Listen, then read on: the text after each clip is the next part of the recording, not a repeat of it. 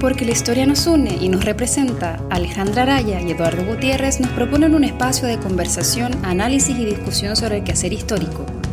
Quedan cordialmente invitados a tomar un café con historia. En esta traición no existe perdón ni vacilación.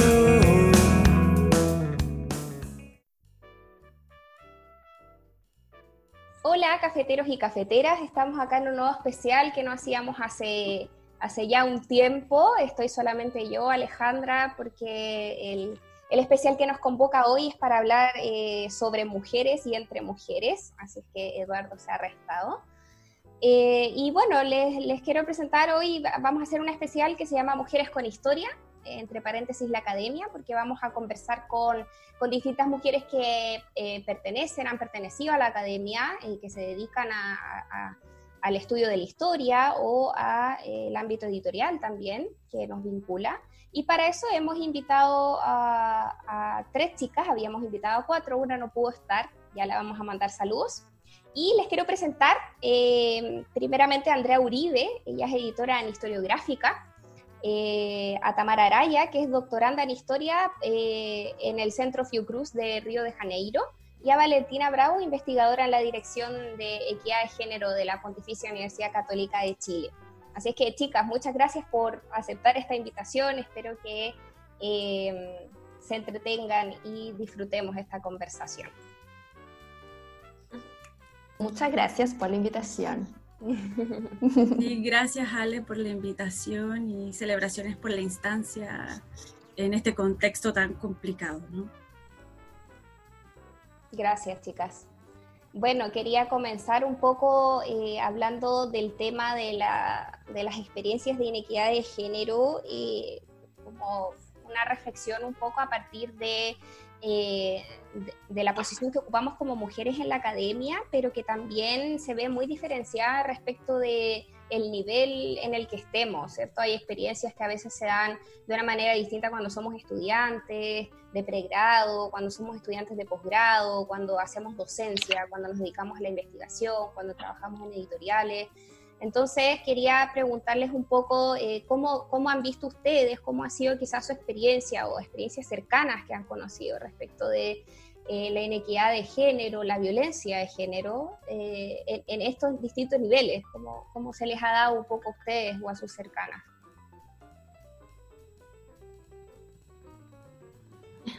Eh, bueno, yo pertenecí a la academia cuando fui estudiante de mi pregrado. Estudié Pedagogía en Historia y Geografía en la Universidad de Concepción.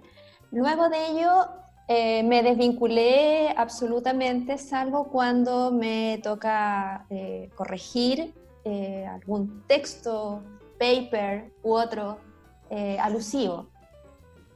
Por lo tanto, bueno, esta es una experiencia muy personal. Yo no recuerdo, la verdad, algún tipo de, de discriminación asociada al género, sí a otras variables, eh, que viniera como desde la institución o que estuviese institucionalizada. Sí vi, recuerdo, y afortunadamente no viví casos puntuales eh, de personas específicas, pero algo eh, que yo recordara como de que, que- yo pudiese relacionar con la universidad o con el departamento de historia eh, o la facultad de educación, la verdad es que no, hacia mí. Ahora, cuando miro hacia atrás, porque yo estudié hace bastante tiempo, me cuestiono por qué no tuve en historia absolutamente ninguna profesora mujer. Ninguna. Wow. Hoy me parece que la, la realidad del departamento de historia es distinta. Estoy hablando de cuando yo estudié. No tuve ninguna profesora mujer. No obstante, en el área de educación tuve muchas. Y no encuentro una explicación que no sea la clásica división sexual del trabajo establecida en esa época y en ese contexto. En el fondo, esto de que las mujeres, cuando nos eh, profesionalizamos, nos reproducimos el rol materno, el rol de cuidado, asociado a área de educación, salud, servicio social u otro. Sin embargo, en, historia no tuve, eh, repito, absolutamente ninguna, ninguna profesora mujer. ¿Por qué? Tengo mis hipótesis, eh, pero quizás ustedes, dadas sus eh, formaciones y sus trayectorias, tienen explicaciones mucho más, eh, más concretas. ¿Qué piensan de eso, chicas? Nosotras, bueno, somos más o menos de la misma generación con Tamara y, con Valentina. bueno, mi experiencia fue similar, pero, pero también con, con, matices en relación a lo que contaba Andrea. Em, un poco respondiendo a la pregunta inicial respecto de lo que es la inequidad de género, em, siento, percibo, o mi memoria me hace ver que no la viví de parte de mis profesoras y profesores, pero sí de parte de compañeros. O sea, tenía compañeros y compañeras que Em, desestimaban o eh, tenían una, una actitud u opinión muy displicente respecto de lo que es la historia de las mujeres, eh, la categoría de género. Y yo siempre fui muy, muy sincera, muy abierta en, en tener interés por ese tipo de temas. Entonces por ahí hay un, había cierta eh, ciertos comentarios o cierta eh, mirada en menos a propósito de eso.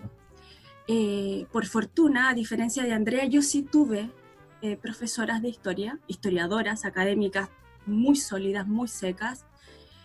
no eran tantas, eran dos o tres, pero que fueron sin duda un referente importante para mí, una motivación inicial clave, clave. O sea, yo hice la tesina de pregrado con Sole Zárate y ella es una mujer con un carácter fuerte, pero es seca, seca, seca, seca. Y yo tengo una admiración por ella tremenda.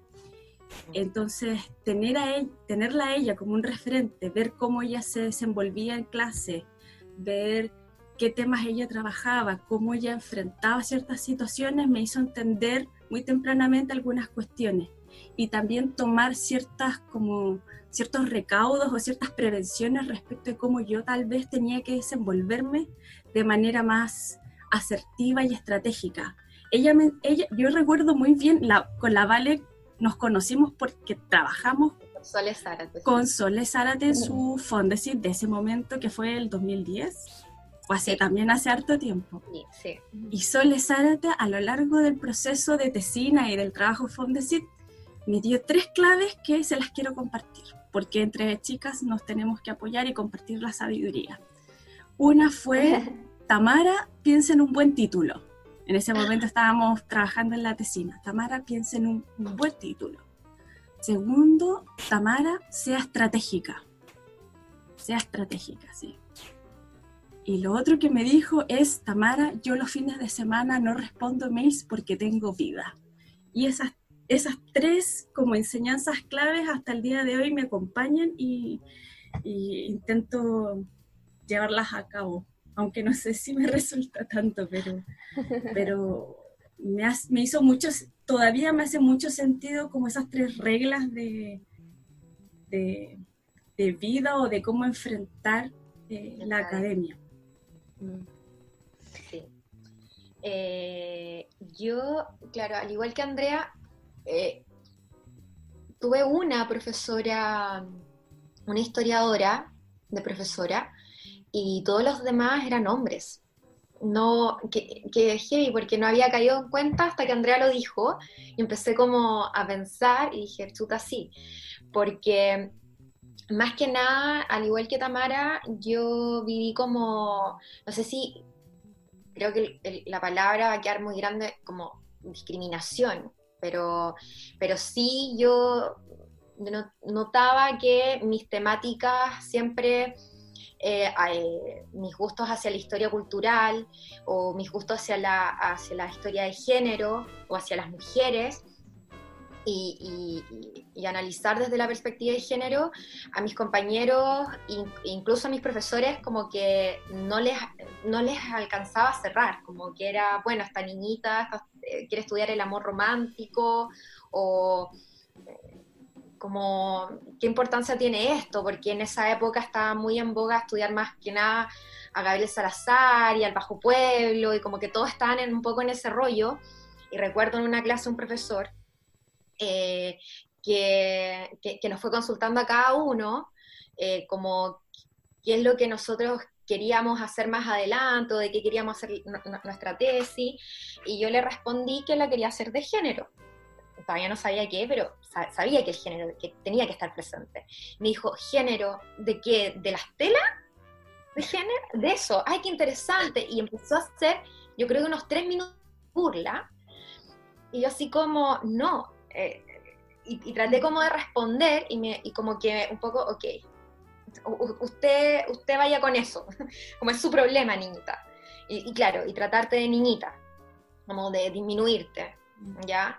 eh, sí recuerdo e, eso. No, tuve un referente eh, dentro de los ramos como alguien tan chora como la Sole Zárate.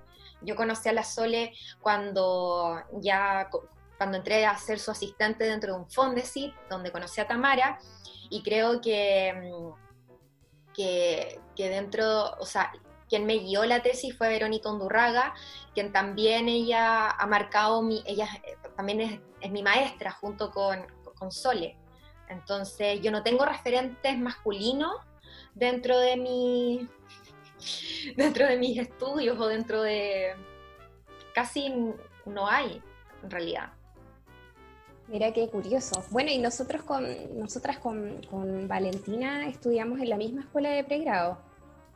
Eh, y bueno, yo estudié la licenciatura entre el 2009 y el 2012 y eh, recuerdo haber tenido al menos cinco profesoras. Ah, ya cambió, porque yo estudié desde el 2006 hasta el 2009, ¿o no? Sí, 2010 por ahí. Sí. Sí, estaba, es que yo estudié cuando estaba Retamal. Claro, no, yo llegué cuando ya estaba Leonardo Macei.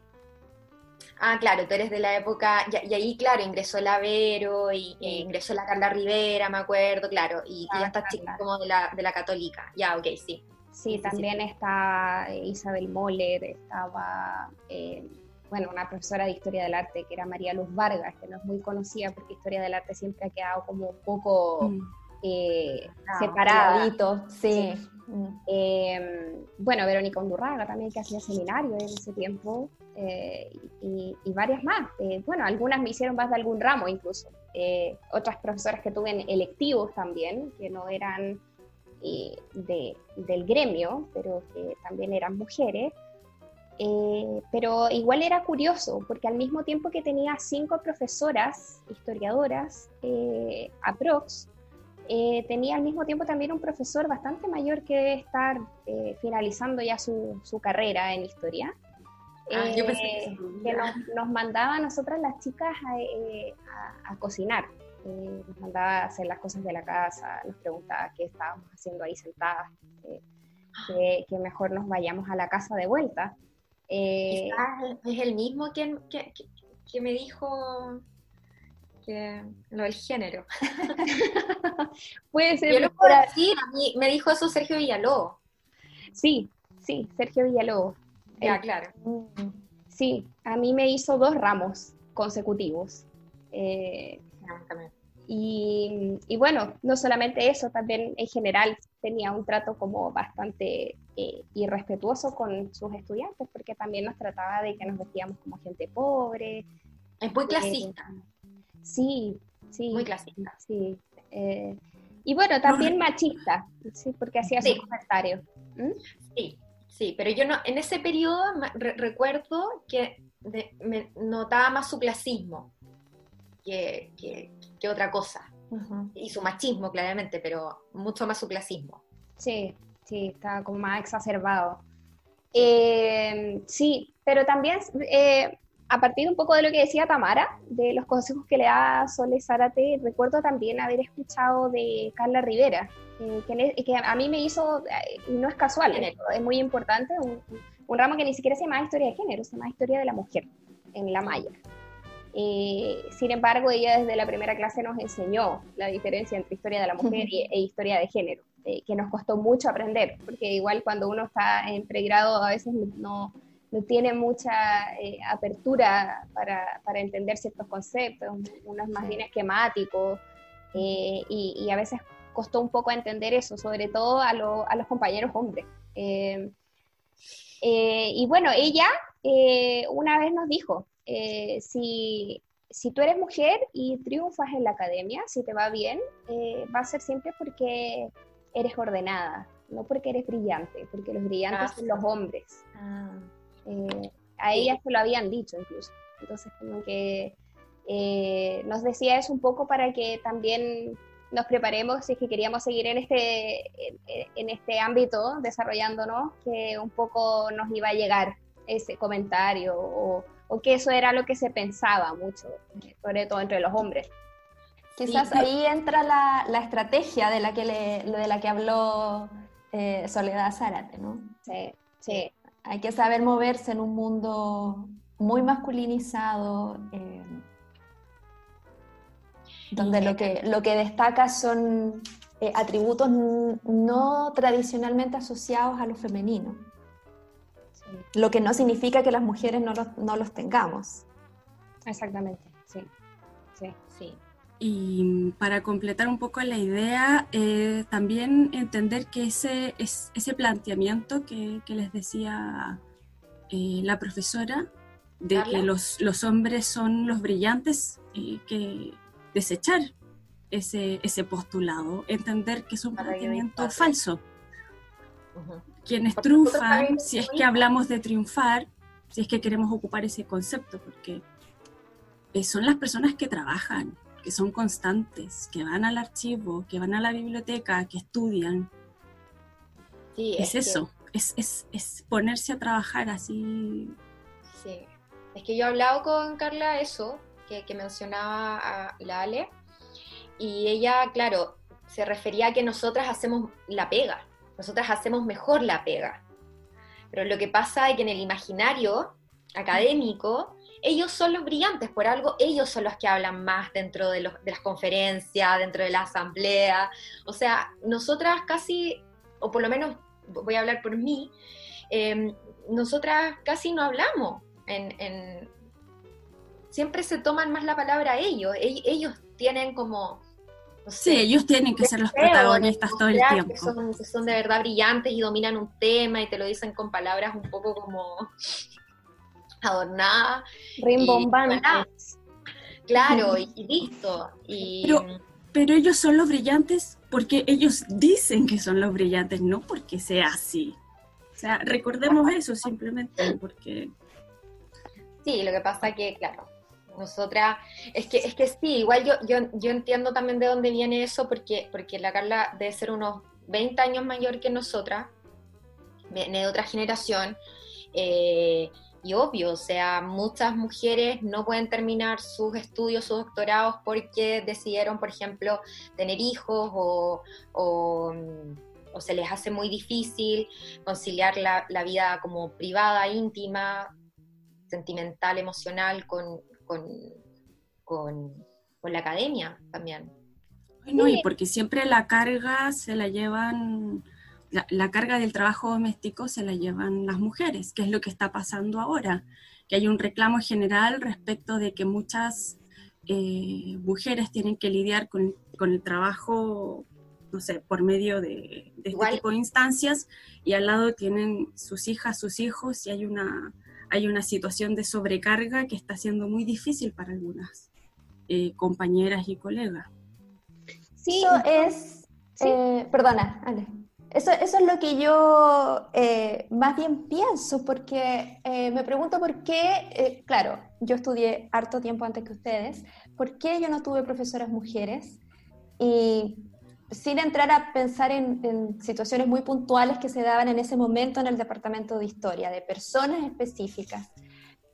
Me pregunto si acaso la carrera académica, como es la carrera de un, historiador o una historiadora, o en general en humanidades, ¿qué tan compatible es con, eh, por ejemplo, la maternidad? Si pensamos que en el momento en que una mujer podría estar haciendo su, en la etapa vital, en que podría estar haciendo su doctorado, qué sé yo, probablemente también está pensando o si quiere ser madre lo está haciendo. Entonces, eh, si el problema está dentro de la academia o el problema está en la cultura que rodea todo, digamos, en la, sociedad, en la cultura, para usar el término como de Freud, en que, en que vivimos en el fondo, como, ¿por qué eh, y pienso, ¿no? O sea, pienso en el, en el último estudio que sacó Comunidad Mujer, que dice que una de cada diez parejas heterosexuales en Chile hoy, donde ambos trabajan fuera de la casa, una de cada diez reparte las tareas domésticas y de cuidado de manera equitativa. Una de cada diez. ¿Por qué las casas donde viven historiadoras las familias que están formando historiadoras tendrían que ser distintas o escapar a esa realidad. En ese contexto, ¿en qué momento pueden ir al archivo, hacer la investigación, o sea, con lo absorbente que puede ser ese trabajo o lo demandante en cuanto a tiempo? Estoy recordando una frase que dijo Sol Serrano cuando se adjudicó el Premio Nacional de Historia en una entrevista y decía, tuve tanto menos tiempo que mis colegas hombres para leer. Y yo, yo quisiera hacer como una distinción, porque mm, personalmente eh, yo vivo con mi marido, suena raro, y nosotros como distribuimos muy bien las tareas del hogar. Yo diría que incluso él hace mucho más que yo, a veces. Pero eh, el tema es de que está súper instaurado social y culturalmente que uno como mujer es la que tiene que organizar este tema. O sea, aunque, por ejemplo, Conan es súper como, ok, yo tengo que hacer esto, esto, esto, pero es por una distribución que finalmente yo hice. O, por ejemplo, ahora él se encarga mucho más por, un tema de, carga laboral mía, de, las comidas, por ejemplo, y, me, igual me pregunta y me dice, ¿qué hago hoy día? ¿Qué hago hoy día? Entonces no se da esta paja mental de que, que yo le, respondo, bueno, tú eres el encargado, tú tienes que elegir, ya fuimos al mercado, o sea, elige tú. Entonces creo que, que no solamente con la práctica, sino que también a nivel como de mental, que de verdad ellos no, no hacen como el cruce de cables, por así decirlo, en tema de organización, eso se ríe la, la, la Tamara, en tema de, de, la organización doméstica, que que a pesar que quizás con, con, los ejemplos que ustedes han dado, yo he sido como una afortunada en ese sentido, eh, porque nunca tuve que hacer muchas cosas en mi casa ni, ni, nada, pero, pero sí el pensar cómo hacerlo. Y eso sí, que el, te quita tiempo. En, este informe que yo les cito de Comunidad Mujer se establece eso, que esta, esta división ocurre incluso eh, en casas, en hogares, donde eh, se puede pagar todo.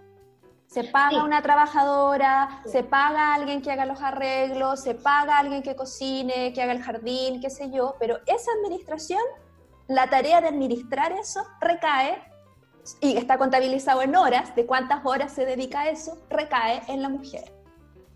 Sí. sí. Aun cuando no lo haga con sus propias manos. Sí. Pero, pero el proceso de, de, de gestionar de coordinar, de administrar, de pensar, de entender cuál es la decisión más adecuada, hacia dónde se tienen que derivar ciertos recursos. Eso es trabajo mental. Mental, sí. Sí, la planificación. Y, el tiempo. Y, es tiempo. Y si el día tiene 24 horas para todos, entonces es menos ese tiempo, que esas horas que se dedica al trabajo doméstico, al trabajo de cuidado de otros, de enfermos, de niños, de adultos mayores, es tiempo que una historiadora, en este caso, no está en el archivo, no está, eh, no sé, leyendo, no está quizás enseñando, no está escribiendo, eh, o simplemente quita horas a su descanso. O sea, o se traduce en menos trabajo, que podría además relacionarse con un sueldo menor, o se traduce en menor calidad de vida. Sí, yo creo que ahí viste con un punto, el tema de la calidad de vida. Porque mm, yo, yo vivo en Francia actualmente y para mí se me ha hecho muy difícil entender qué es calidad de vida. Porque lo que yo pensé que era calidad de vida, acá me ha demostrado que no. O sea, por algo las mujeres de mi generación, con, una gran desilusión de mi parte, no son feministas acá, porque pueden pagar a otra persona, pueden pagar el, el almuerzo hecho, o sea, mm, se ahorran un montón de, de, de inequidades de género gracias a, la, a que tienen derechos y tienen más dinero también, tienen una mejor calidad de vida. Y yo creo que nuestras inequidades de género también tienen que ver con, la clase. O sea, no, podemos olvidar también de que dentro de la, de la, de, la academia tampoco están bien pagadas. Como para que nosotras nos olvidemos del, eh, por ejemplo, que nos olvidemos del almuerzo y digamos, filo, como en un restaurante todos los días, porque nadie te da un vale, un, vale, un vale de almuerzo, ¿cómo se llama? Un vale, ¿ya? Eh, y, y es eso, es también la precariedad de, la academia, finalmente. Sí, y, la reducción de, oportunidades. Yo, eh, bueno, desde mi propia experiencia lo, he pasado súper mal porque em, una igual ya piensa que está en, una etapa, eh, yo ya soy candidata a doctora eh, y, me, me, ha costado un mundo tener mi propio curso. Eh, yo sigo trabajando como una subordinada, como ayudante, como profesora de taller, como profesora asistente. Eh, y, claro, el otro día yo pensaba, yo decía, sí, esto es difícil, todos me dicen que es complicado, que cuesta, etcétera, etcétera. Y yo digo, sí, pero yo veo gente que está al mismo nivel que yo y que sí puede optar a tener un curso y eh, casualmente me empecé a fijar que, claro, mis tres compañeros de doctorado, hombres, los tres tienen curso y los tres son hombres. Entonces, yo creo que también ahí, eh, claro, un poco lo que hablábamos antes, claro, son pares, son, somos de la misma generación. Eh, claro, tiene que ver un poco con que a lo mejor, no sé, no sé quizás si estamos a la misma altura o no, a lo mejor ellos han tenido más tiempo para dedicarse y claro, a una la vez mujer y también, obviamente, que el empleador, sobre todo si es hombre, va a pensar que una tiene mil cosas más que hacer, además de estar sentada en el escritorio trabajando. Entonces, obviamente, que va a preferir contratar a un hombre, porque es más simple, ¿no? Eh, es mucho más probable que se, que se concentre solamente en hacer su trabajo. Entonces, ahí también hay, hay, hay probablemente una inequidad. Hay algunos lugares donde se está postulando y, están integrando dentro de, los indicadores de selección eh, la equidad de género, pero eso no ocurre en todas partes. Que haya cierta paridad en el fondo. Claro, que haya cierta paridad, sí. Yo tuve la experiencia de haber postulado a un trabajo eh, en el equipo editorial de la revista Historia, donde sí se hizo eh, una cuota se seleccionó según cuota de género, ¿cierto? Para asegurar cierta paridad. Eh, pero, por ejemplo, en la admisión del doctorado eso no ocurre. Hay generaciones completas de hombres. Eh, y bueno, la, generación que entró ahora, por ejemplo, tiene una gran mayoría de mujeres. Entonces, eh, tampoco es que sea una cuestión que ocurra a todo nivel, es como algo súper nuevo. Eh, depende mucho de la voluntad y de la conciencia de género que tengan las personas que están convocando al concurso, ¿cierto? No es una cuestión que esté institucionalizada en ningún caso. Sí. Mm, sí, mi, experiencia también en ese sentido como de equipos de trabajo, yo he tenido solamente un jefe, que fue René Salina, que no puedo decir nada nada de él porque siempre fue un 7 conmigo, y siempre he estado rodeado de equipos entre, de, mujeres. O sea, con, con la Sole Zarate éramos solo mujeres, si bien recuerdo.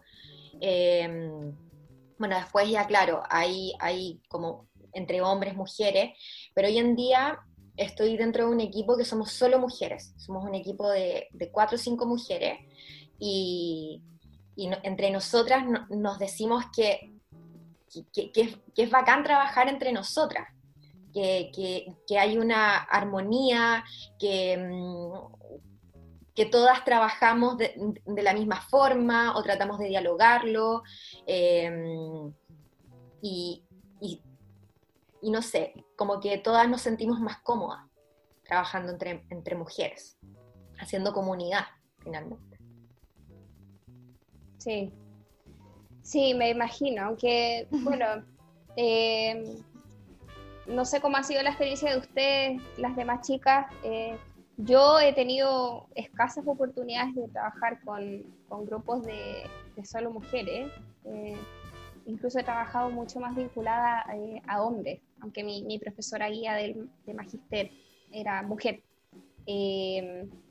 pero sí, muchas veces también pasa que se, tiende a observar estos eh, grupos de mujeres como, sobre todo desde, desde los hombres, eh, como a veces como no, hay rivalidades, no, no se llevan bien entre ellas, no, hay mucha competencia, eh, como que se tiende a, desacreditar, ¿no? estos grupos de mujeres de trabajo, ¿cierto? Grupos de trabajo de mujeres de investigación, de estudio, de etcétera, de, de, lo que sea, ¿no? Y, se tiende a pensar que, claro, entre hombres eso no pasa. Y, nosotros sabemos que los hombres compiten cotidianamente entre ellos mismos, porque finalmente nosotras terminamos siendo un medio, la competencia entre ellos. La masculinidad es una cuestión tremenda eh, que, que, requiere competencia diaria eh, en, todos sus aspectos.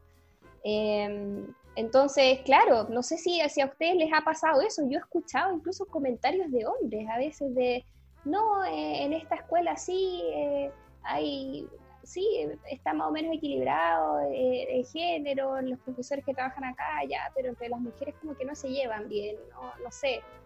las relaciones entre los hombres son más armónicas y es como, y, y, a veces gratis, son comentarios que una vez se ganan gratis, porque tampoco es que uno ande preguntando entonces, es, sí, como dice Vale, puede llegar a ser súper enriquecedor de manera como interna, pero a veces desde afuera son grupos súper como desacreditados de parte de los hombres. No sé si, si ustedes han tenido como experiencias cercanas respecto de trabajo de grupos solo de mujeres. Eh, por mi lado he tenido la mayoría de mis experiencias laborales, si no todas han sido, em, han sido con historiadoras académicas o con equipos que son integrados en su mayoría por mujeres. Y han sido buenas experiencias para mí, la verdad. Eh, respecto a esos comentarios, mm, la verdad es que no, nunca me los han dicho directamente no me cabe duda de que, de que hay, hay opiniones de ese tipo, pero pienso que tal vez tenga que ver con una distancia generacional. Eh, no, estoy tan segura porque, digo, me imagino que pudiera ser por eso, pero también eh, implica una fe de que las nuevas generaciones tienen una conciencia eh, de género mayor, lo cual también es falso, pero eh, no sé, creo que mm, para mí ha sido muy enriquecedor trabajar con, historiadoras, con, mujeres, eh, con estudiantes que están en mi mismo proceso o que me van tipo enseñando cómo, cómo resolver ciertas cuestiones. Hay gente tóxica en todas partes, de todos los géneros y de todas las edades, pero eso es parte un poco de, de las vicisitudes que se dan en el, en el trayecto. En mi caso, mira, eh, cuando preguntaste me, me, puse a pensar, porque yo, bueno, el mundo editorial es bastante mixto. Eh, en general, en, las áreas, bueno, la misma división sexual del trabajo, en, lo que dice relación con la literatura para niños, adolescentes y jóvenes, suele haber una mayoría de mujeres, editoras, escritoras, ilustradoras, pero en general es un mundo bien mezclado.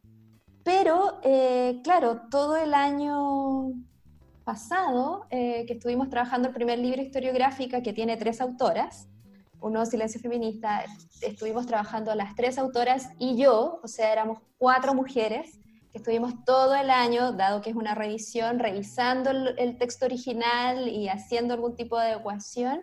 Esa ha sido mi primera y única experiencia de equipo absolutamente eh, femenino. Y por cierto que fue una experiencia súper eh, positiva, súper positiva. Y yo te diría que funcionábamos igual a, a los buenos grupos de trabajo mixtos. O sea, con rigurosidad, con eh, método, con exigencia, con guateos, Con, lo mismo que, que, podría eh, caracterizar un grupo de trabajo mezclado.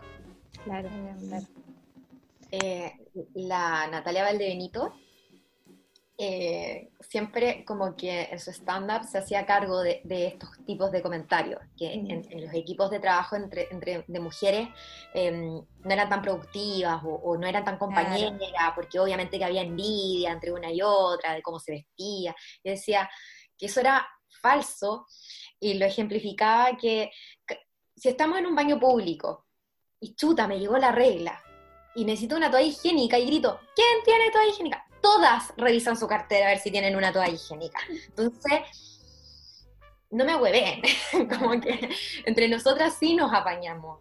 Y que eso, que las envidias, que esto, bueno, hay personas que, que, son envidiosas o que son más allá de su género.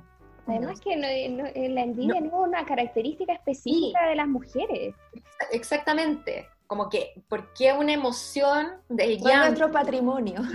Exacto, o la envidia, o, y, pero no, en cambio el poder, la ira, la, eso es parte de, de, lo público y, lo público es, masculino, eh, ¿ya? Entonces, esos estereotipos yo creo que, em, como también proponen las la feministas, y también lo, habrá Andrea y Tamara, es que de nosotras también eh, depende que estas cosas y estos estereotipos vayan cambiando. O sea, cuando trabajes entre mujeres, em, tratar de escucharnos entre nosotras. Ante, ante todo, tratar de, por ejemplo, yo, y quizás Tamara puede decir, quizás por la personalidad que tengo, trato de hacer amistad con, con mis colegas mujeres. De, porque siento que que, el límite entre estar en un archivo todo el día, entre estar, que, es una tarea muy intelectual y muy cansadora, eh, también tiene que ver con, lo sentimental, con, la vida privada, con el, a veces toparte en la biblioteca con alguien y quizás viene triste y preguntarle y, contenerlo. O sea, y para mí eso em, e, e, es lo valioso, que, que, yo a veces sin conocer tanto a una colega mujer, sé que ella me puede contener. Si, es que yo vengo triste desde mi casa, por ejemplo, o me pasó algo en el camino. Eh, no sé, estoy hablando por mí misma, no sé si a un hombre muy masculino me podría derrumbar frente a él. Tengo amigos que, que, quizás son más, eh, que transitan y que, que, sí me ha pasado, pero siempre son, son mis colegas mujeres, finalmente. Sí, por, lo general los hombres no, se abren mucho a, las emociones, ni siquiera entre ellos mismos. Y eso es una lata, porque también el patriarcado finalmente los ha arruinado, pobrecitos. Sí, pues les afecta. Les afecta porque, les cuesta admitirlo. Claro, sí, obviamente. Eh, se pierden de una parte muy valiosa de la existencia humana, sí. que es eh, la, emoción. a mí siempre mi, mi, mi pololo siempre me dice, eh, me dice, no, eh, yo admiro eso de las mujeres que tienen la capacidad de abrirse, de hablar. Eh, él ha intentado muchas veces conversar temas más profundos con sus amigos y, no, no hay, no hay eco. Es como todo. claro, hay respuestas muy cortas, como eh, no, se abre el tema, ¿cachai? Y, en cambio entre nosotras, uh, detalle de todo, contamos la tremenda historia, todo lo que nos pasa. Había en una encuesta, no, no, sé cuál es, pero que hablaba sobre mm, el confinamiento y cómo se sentían las mujeres versus los hombres. Entonces decían como en una, en una palabra, en un sentimiento eh, que describa como, como qué ha sido este encierro. Entonces, eh, los hombres, eh, las mujeres era como estresada, sobrepasada, frustrada, como muchas cosas así, y los hombres eran aburridos.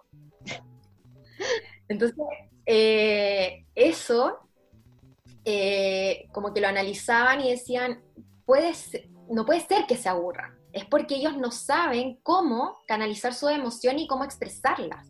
No es que estén aburridos, es que, es que que no, tienen un lenguaje emocional que les permita dar cuenta de todo lo que les está pasando. Claro, claro, Oigan, chicas, yo quería llevarlas a un tema como ya para, para ir cerrando, em, respecto de, claro, todos estos eh, eh, casos, o no, no quizás no tan, tan específicos, eh, pero características que hemos ido revisando de la inequidad de género que se da en la academia, en el ámbito editorial, si ustedes están de acuerdo con algunas eh, muestras de, funas que se han dado, si creen que ese es el camino o, creen que es mejor llevar a cabo estos problemas que a veces se han manifestado en su forma más grave, que son acoso sexual, por ejemplo, a estudiantes, a colegas, entre los compañeros también. ¿O creen que es mejor llevarlo a partir de procesos legales, de sumarios internos? ¿Qué opinión tienen frente a esto?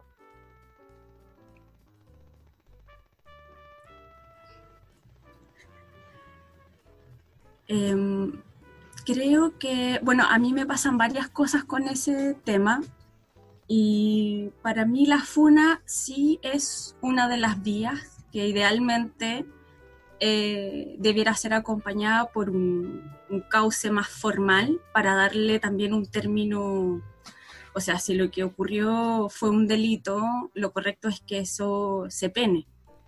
Eh, pero sí, no sé, me pasa que eh, hasta que ciertas situaciones, ciertas desigualdades, ciertas violencias y agresiones, eh, si ellas no traspasan el ámbito público, parece que no molestan, parece que no intervienen y no afectan a la comunidad de historiadores e historiadoras. Hay una suerte de silencio cómplice respecto de algunas figuras eh, algunas de ellas ya se han destapado, eh, afortunadamente, pero todavía hay, hay, varias. Entonces, hasta que esa, e, esas situaciones no, no, no, no sobrepasan ese, ese, esa muralla protectora hacia ciertas figuras, parece que no importa. Y, y, el rol que cumple un poco la FUNA es sacar a la luz pública, exponer esas situaciones. Y en ese sentido, ayuda a visibilizar una molestia que se ve contenida en un conjunto, en un grupo más académico, más cerrado, que son de, eh, de, quienes componen la academia.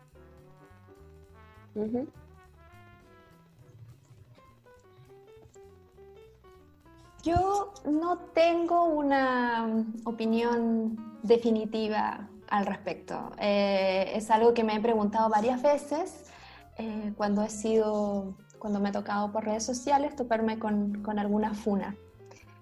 Eh, comparto lo que dice Tamara, pero me pregunto eh, cuánto aporta esto a la víctima. Es, porque la convierte en víctima. porque coincido en que tiene que idealmente ir acompañado de un proceso, no sé si es el término correcto, es judicial, pero también entiendo que en esos contextos y en esos procesos la víctima tiene que narrar una y otra vez lo que ha ocurrido.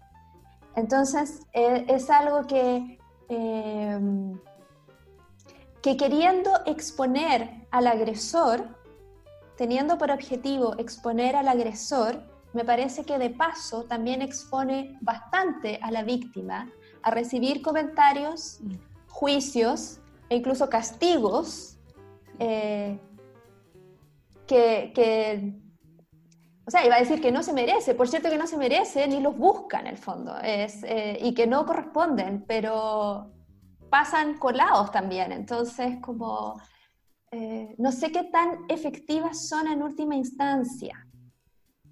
Y eso es lo que me, me, me resuena y me, y me, hace no tener una, una opinión definitiva al respecto. Em, yo creo que también tiene que ver con que muchas, em, a ver, ¿cómo decirlo? casos, eh, uno se da cuenta años después, pienso. Porque, por ejemplo, yo em, al principio dije que nunca me había pasado nada, pero sí me ocurrió algo. Y que, después recordando, y que fue la, invitación de, un profesor a su casa, eh, al cual yo tuve que ir a buscar fuentes, eh, yo lo noté como algo normal y se, sobrepasó eh, sin darme cuenta, yo, y, y, veo eso como luego de, no sé, ocho años, veo a alguien, una compañera, que, relata algo muy parecido con, el mismo personaje, y yo dije, ojo, pero eso también me pasó a mí, como, em, chuta, eh, y, me di cuenta años después, o sea, em, yo en, la casa de, este profesor yo me puse muy nerviosa, eh, estaba menos mal una mujer que, ahí yo sentí alivio, porque había eh, la, señora que le ayudaba con los quehaceres domésticos, y dije, bueno, no, tiene nada de malo, pero él insistía en que yo me quedase, me, llevó hasta su dormitorio, eh, y yo sin darme cuenta, o sea, no, no, ahora no me explico cómo pude llegar a su, a su, a su, a su dormitorio. Debo decir que, que, no pasó nada más que eso, o sea, no, no, no, no hubo nada. Él, él, como que, no, yo me quedé como en la, en, la puerta de su, de, de su pieza eh, y de ahí, y, ya tenía mi mochila puesta. O sea, creo que nunca me la quité, porque como que sentía la, sentía la incomodidad pero también decía, bueno, este es un hombre que, es historiador, que, que ha eh, publicado libros, o sea, es una autoridad que me está considerando a mí como estudiante de entre, no sé, 40 pelagatos, eh, para que yo sí sea su ayudante. Eh, menos mal, yo no sé qué, le pasó por la cabeza, que, que todo paró ahí y yo creo que si hubiese llegado él un poco más lejos, yo, ¿qué, haces? ¿Qué haces a los 21 años, 20 años, con una figura jerárquica en la pieza de un profesor? Lo que ocurre es que las personas se paralizan. Y, y, yo estaba paralizada. Y después, claro, me fui y lo olvidé, y seguramente lo normalicé. Dije, ay, qué loco el profe seguramente. Sí, es que para seguir adelante uno como que bloquea y normaliza, porque, ah, ok, no pasó nada. Eso me pasó a los 21, ponte tú, y a los 30 me di cuenta. Hace como dos años atrás. Me, di cuenta al leer el relato de, una compañera que ni siquiera estudiaba historia, que era mi compañera de colegio, y que ella estudiaba pedagogía, y él le había hecho una clase, como de lectiva. Y también la eligió el mismo modo, modo operandi. O sea, la alumna destacada, que, sobresale, que es la única que sobresale, porque obviamente todo es muy exigente, uno también dice, wow, yo, yo me la puedo, ahora dudo de eso, como quizás me habrá puesto porque, no sé, y, que te, y, que, te, quiere ser su ayudante, oye, ayúdame en esto, y tú, wow, wow, algo para el currículum, porque también la precariedad de nuestra academia, eh, eh, las oportunidades escasean. O sea, ¿cuántas una de nosotras hemos hecho pegas gratis por tener algo en el currículum? Yo creo que me imagino todas. Sí. No, sé, pero a mí yo, yo lo he hecho, Ahora, pero, pero ya lo hice. Y, y, no, sé, eh, sí, es muy... Y claro, no lo voy a funar porque mi, mi, grupo, mis colegas cercanas, mis amigas, saben quién es. Eh, pero claro, como que yo estoy de acuerdo con la funa, pero ¿cachai que yo no lo funaría? Es que, es, es que el tema de la funa es algo muy personal y, al inicio no entendía lo que decía Andrea, porque claro, la funa puede cumplir con el, el rol de victimizar al victimario, que, que, puede ocurrir también, pero creo que la funa también debe partir de, de una, o sea, si, si, tú, si tú decides que es el momento, que es tu momento de eh, contar, de compartir una situación que, que, tuvo ciertas características, que, que fue abusiva, bueno, dale, pero claro, si a ti no te hace sentido, que es lo que le pasa a la Vale, no lo hagas. Nadie te, es que nadie te puede obligar a hacer nada. No es que me, no me haga sentido. De hecho, ni siquiera he googleado que, dónde está este caballero. Como que... Pero no es lo que te nace hacer o no es la forma con la cual tú quieres lidiar. Es así. Pues. Creo que es eso. Como que no es algo a lo cual yo quiera lidiar, creo yo. Sí, es que probablemente también sea quizás como una expresión que, que, están llevando a cabo como las nuevas generaciones. Eh, porque claro, yo creo que a todas nos pasa un poco lo mismo, eh, obviamente no el mismo caso que, que, Vale, pero, pero sí observamos eh, discriminación, sí supimos de que ah, este profesor es fresco, mira a las, a las compañeras, mm. dice comentarios desubicados. Eh, y a lo mejor, claro, teníamos 20 años, 21 años, 18, quizás recién entrando a la universidad y no hicimos nada. Eh, porque, claro, incluso los compañeros se reían también, era como una cuestión muy chistosa. Eh, y, claro, una recién a esta edad, ya 30 años, 28, 30, empiezas a adquirir a lo mejor cierta conciencia y, claro, a lo mejor a mí también pasa un poco lo mismo que la Vale, es como, sí, yo puedo avalar las funas y sí, ojalá esto se exponga porque esta persona eh, eh, nos hace mal a todas como mujeres, eh, o puede ser una amenaza para, para, otras que vengan en su modo operandi, pero, pero claro, a lo mejor yo no participaría directamente, es como una cuestión que, que a lo mejor eh, nos convoca o pensamos que quizás hay otros mecanismos eh, a partir de los cuales se puede resolver, quizás de manera más concreta también, ¿no? Eh, quizás como decía Tamara, yo también estoy de acuerdo con que la FUNA se haga, pero también me parece mucho más importante que la FUNA que se lleve a cabo un, sumario, ¿cierto? Que, que a, partir de la, de la, academia en la que esté involucrada este, este, este sujeto que ha sido acusado, ¿cierto? Eh, se haga algo eh, y, que, bueno, si es necesario llevarlo a juicio, eh, que también se haga. Para algo también tenemos un sistema judicial que nos, que nos protege de alguna manera y que debería funcionar, por supuesto. lamentablemente los mecanismos no, no, están, no son eficientes. por ejemplo, hemos visto incluso estas, estas semanas de, de cuarentena casos de femicidios donde varios de los de los, eh, de los hombres que mataron a estas mujeres ya tenían denuncias, eh, ya eh, tenían órdenes de alejamiento y no pasa nada.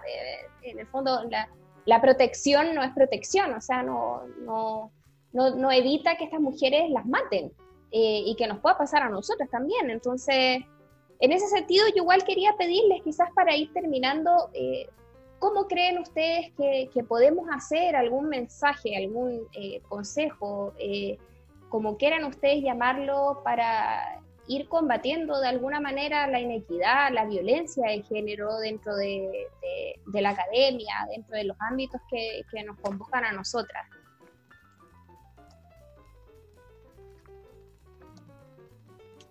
Bueno, en principio lo que yo hago es eh, tratar de construir lazos de, colaboración, de amistad y de apañe con mis compañeras o colegas.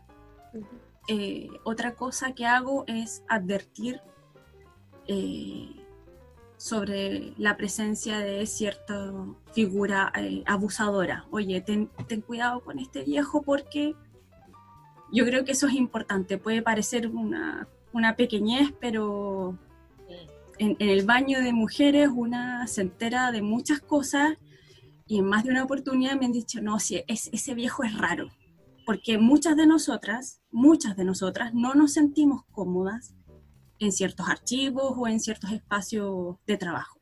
Y creo que enunciarlo y, advertirnos es una forma de cuidarnos y de protegernos y de estrechar, eh, eh, estrechar el apoyo entre, entre mujeres y colegas, porque eh, lo, lo, terrible a veces de estas situaciones es que una se siente sola y siente que no puede hacer nada.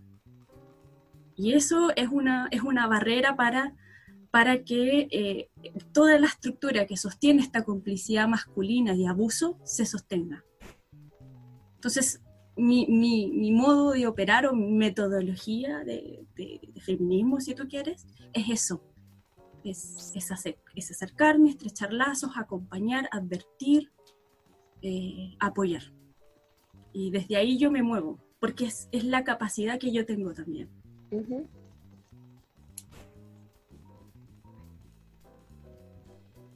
Las demás chicas, ¿qué piensan?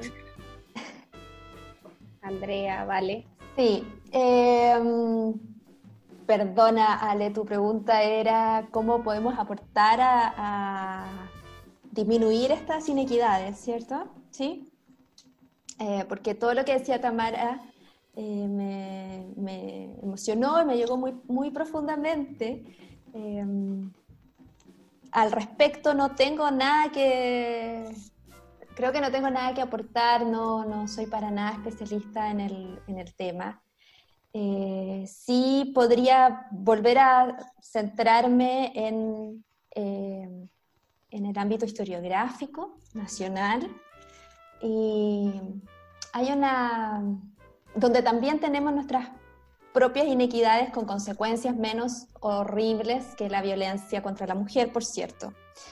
Hay una investigación que publicaron hace varios años en la revista Historia, eh, Josefina Cabrera y Javiera Rasuris. Y ellas eh, revisaron las dos revistas, Cuadernos de Historia, que es de la Universidad de Chile, y la revista Historia de la Universidad Católica. Y establecieron que en el periodo que ellas eh, revisaron, investigaron, menos del 30% de los artículos son publicados por mujeres. Eso es muy bajo, es muy bajo. Pueden haber varias explicaciones. Que hay menos, partiendo porque hay menos historiadoras, por lo que ya hablamos, ¿no? que la carrera académica, conciliar, se les hace cuesta arriba, qué sé yo. Pero la cifra es súper clara y, y a mí se me hace que eso es un porcentaje muy, muy menor. Entonces, eh, ¿qué hacer al respecto? Que es el, el, ámbito quizás en el que yo me, me muevo, fuera de iniciativas eh, puntuales o personales, que haya un editor, una editora que tenga mayor conciencia, que diga y revise lo que va a publicar en el año y, y, diga, chuta, menos de la mitad son mujeres o el porcentaje es muy menor, hagamos algo al respecto, que los hay, por cierto, o el ejemplo que tú, el ejemplo que tú diste del, consejo editorial de la revista Historia, que no, no lo había escuchado, como que quería entender a la paridad, eh, me parece que es un camino, un camino súper eh, posible y efectivo. Las cuotas han demostrado en el mundo ser muy, muy efectivas en representación y en, eh, ampliar el universo de opciones para las mujeres.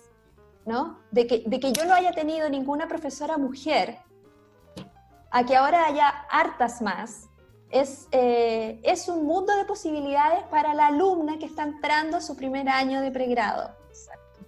Ve un camino posible, independiente que quizás no quiera tomarlo, pero ve un camino posible. Entonces, eh, creo que lo de las cuotas es un camino súper eh, efectivo y que no requiere tanto esfuerzo de realizar ni, ni, tenemos que esperar un tremendo cambio cultural que pueda demorarse décadas. Es como, o sea, entiendo que en los casos donde se han establecido cuotas, a los años resulta que ya nadie se acuerda de la cuota y se volvió costumbre el tener candidatas mujeres, el, votar por mujeres, qué, sé yo, el, ejemplo eh, particular. Entonces creo que en el ámbito editorial podemos avanzar algo así, hacia algo así, eh, de manera que no nos perdamos el tremendo potencial que encierra el trabajo investigativo de todas aquellas que hoy están haciendo sus posgrados, por ejemplo, en historia o en humanidades en general. Uh -huh. Uh -huh. Eh, en mi caso, eh, comparto lo que dice Andrea y, Tamara. Eh, yo he presenciado eh, lo, que dice Tamara. he sido advertida por Tamara, así que puedo ser la palabra como de fe de que ella sí, sí, lo hace. Yo, al igual que Tamara, trato de, de obviamente, de, mm, de, hacer comunidad. Si estoy en un archivo, si estoy en una biblioteca, eh, eh, si estoy en cualquier trabajo, a mí me, me gusta hacer comunidad entre mujeres. Eh, lo, lo, segundo es que, mm, claro, advertir advertir de que, de que hay una persona no grata, por ejemplo, dentro del archivo, o, o, en mi mismo caso de lo que recién relaté, decirle a las personas que están dentro del medio quiénes, quiénes son, por ejemplo. Y lo otro, y que lo tengo desde como muy, desde, desde era, era estudiante de historia, era que yo necesitaba, tenía necesidad de trabajar género, pero también de visibilizar a las mujeres en la historia. O sea, a mí en, el colegio y en la universidad me, faltaba una sujeta, ¿ya? Una sujeta crítica, una sujeta pensante, una... una eh, me hacía falta para leer, o sea, lo, que había era parte del extranjero o habían algunas cosas que, que, ya estaban empezando como a nivel nacional. Eh, pero, pero a mí me, me, hacía falta eso, como que me hablaran de mujeres. o sea, la mitad de, los, de las personas en el mundo invisibilizadas por este sujeto varón, finalmente, por las masculinidades o por... Eso, eso.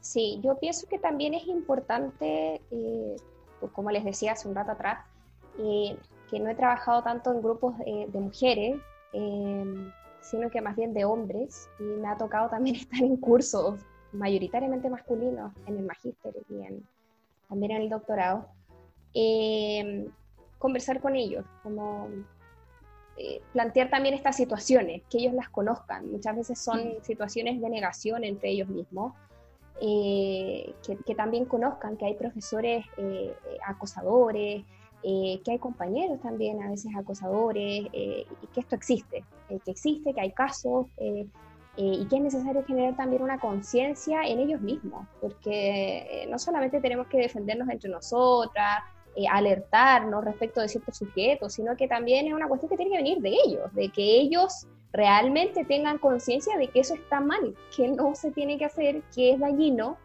y que la inequidad también en el trabajo es dañina, eh, que también hay que ser conscientes con eh, la situación que, eh, desigual que significa para las mujeres que nos dedicamos a la investigación participar en estos círculos, porque también nos dedicamos a miles de otras cosas por fuera y que tenemos mucho menos tiempo disponible. y que ellos también sean conscientes de eso, o sea, compartir con ellos mismos también eh, y claro, como dicen ustedes, como también ha hecho un trabajo importante Andrea en el ámbito editorial, que, lo felicito, me parece excelente, la idea es que esto se siga haciendo, como también hay otras editoriales que privilegian eh, las publicaciones de mujeres, como Tiempo Robado, por ejemplo, eh, y también, como dice Tamara, Valentina, eh, crear estos grupos como de fraternidad, ¿cierto? De sororidad, de ayudarnos entre nosotras, de eh, alertarnos, eh, quizás también de si conocemos chicas que, que, están en pregrado, que están recién entrando, ojalá crear conciencia desde ya, porque ojalá que no les pase lo mismo que a nosotros, que a lo mejor naturalizamos a esa edad algunas actitudes de profesores, de compañeros, ¿cierto? Eh, para que cada vez esto eh, vaya disminuyendo, ¿cierto? Eh, así es que, bueno, chicas, si es que no tienen algún mensaje para cerrar, creen que ya está bien con, con, con lo que ya anunciaron, quería agradecerles la invitación, o sea, perdón, la aceptación de la invitación que les hice.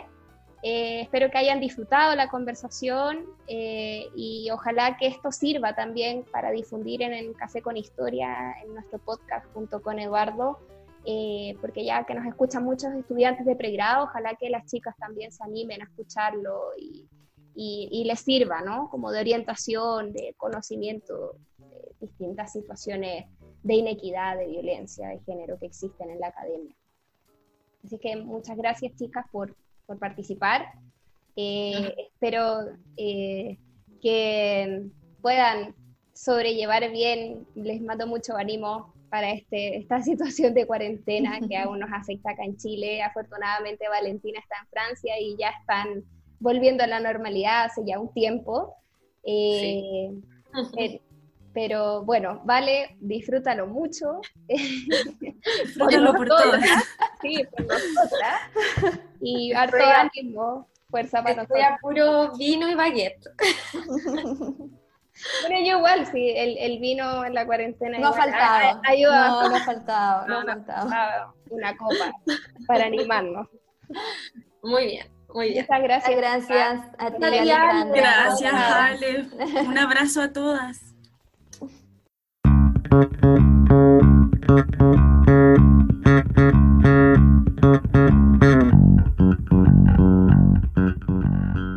Por hoy el café se ha terminado, pero Alejandra y Eduardo los esperan en una próxima oportunidad con una nueva conversación para tomar otro café con historia. Les recordamos que las ideas y opiniones vertidas en este programa son de exclusiva responsabilidad de quien las emite y no representan necesariamente la opinión de Café con Historia.